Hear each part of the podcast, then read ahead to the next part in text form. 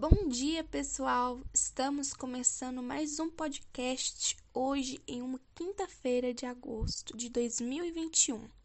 Iremos tratar de um assunto muito importante, que é sobre a alta taxa do uso de agrotóxicos no Brasil.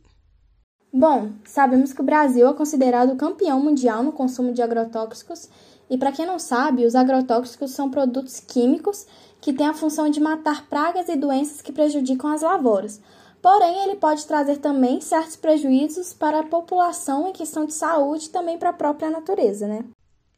Por isso, convidamos o nosso amigo Gustavo, engenheiro agrônomo, que tem sempre sua agenda muito cheia, mas para essa nossa entrevista sobre algo tão importante, ele pôde abrir uma exceção e pôde estar aqui nós hoje. Bom dia, Gustavo! Seja muito bem-vindo, tudo bem? Bom dia, Melissa. Bom dia, Ana. Muito obrigado. Estou bem, e vocês?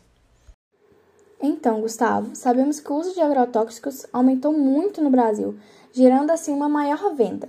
Entretanto, a área plantada cresceu quase oito vezes menos, o que nos mostra que esse crescimento desproporcional sugere que a população brasileira esteja mais exposta à contaminação. E como a ONU divulgou em 2018, os agrotóxicos e outras substâncias químicas mataram mais ou menos 193 mil pessoas no mundo por ano, sem contar outras doenças como câncer, alergia respiratória entre outras. É, o que você poderia nos dizer sobre essas informações referentes ao uso do agrotóxico? Bom, vamos lá. Um dos principais fatores de crescimento do uso de agrotóxicos na agricultura é com certeza o crescimento populacional. A agricultura brasileira cresceu mais de seis vezes de 1975 até os dias de hoje e deve crescer ainda mais, já que muitos dos produtos alimentam não só o Brasil, mas sim o mundo. Então, quanto maior o setor agrícola, maior será o uso de agrotóxicos.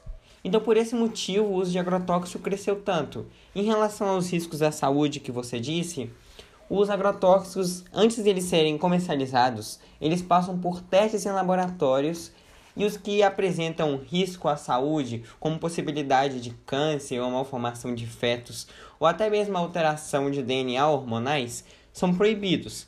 Segundo dados do Programa de Análise de Resíduos de Agrotóxicos em Alimentos da Anvisa, de 2013 a 2015, quase todas as amostras não foram identificadas em situações de potencial de alto risco. Então podem ficar despreocupados quanto a isso todos os trabalhadores e a ciência tem maior cuidado em manter a preservação da saúde e do meio ambiente. Ah, sim, muito interessante. E quais outros pontos positivos na utilização do uso de agrotóxicos no Brasil que você poderia citar para nós? Bom, o uso de agrotóxico garante a produtividade nas lavouras em um menor custo. Além de evitar a perda de alimentos, os agrotóxicos mantêm a qualidade dos produtos. Os produtores agrícolas precisam usar esses defensivos agrícolas para garantir o crescimento das plantações e a produtividade das colheitas. As perdas por doenças e pragas podem chegar a 55 bilhões por ano. E ao garantir a produtividade, os agrotóxicos permitem que se produza com espaço e tempos menores, evitando assim o desmatamento.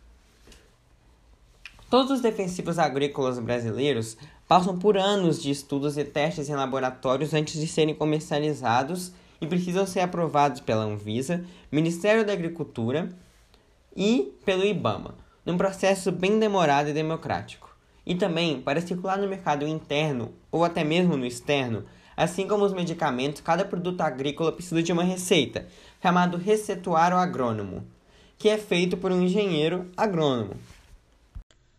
Nossa, que isso! Isso é muito interessante. A população precisa e deve ser informada sobre essa importância e o cuidado dos agrotóxicos no Brasil. A sua participação ela foi muito importante para nós e com certeza para o pessoal de casa também. Eles devem ter tirado um grande proveito e se tranquilizaram com esse, esse nosso podcast, com essa nossa entrevista, né? E ainda mais trazendo essas informações sobre os agrotóxicos. Gostamos muito de tê-lo aqui conosco. Muito obrigada, Gustavo, pela sua presença aqui hoje. Nós gostamos bastante, acredito que o pessoal de casa também gostou. Espero que você volte algum dia. Eu que agradeço, foi um grande prazer estar aqui hoje. Obrigado.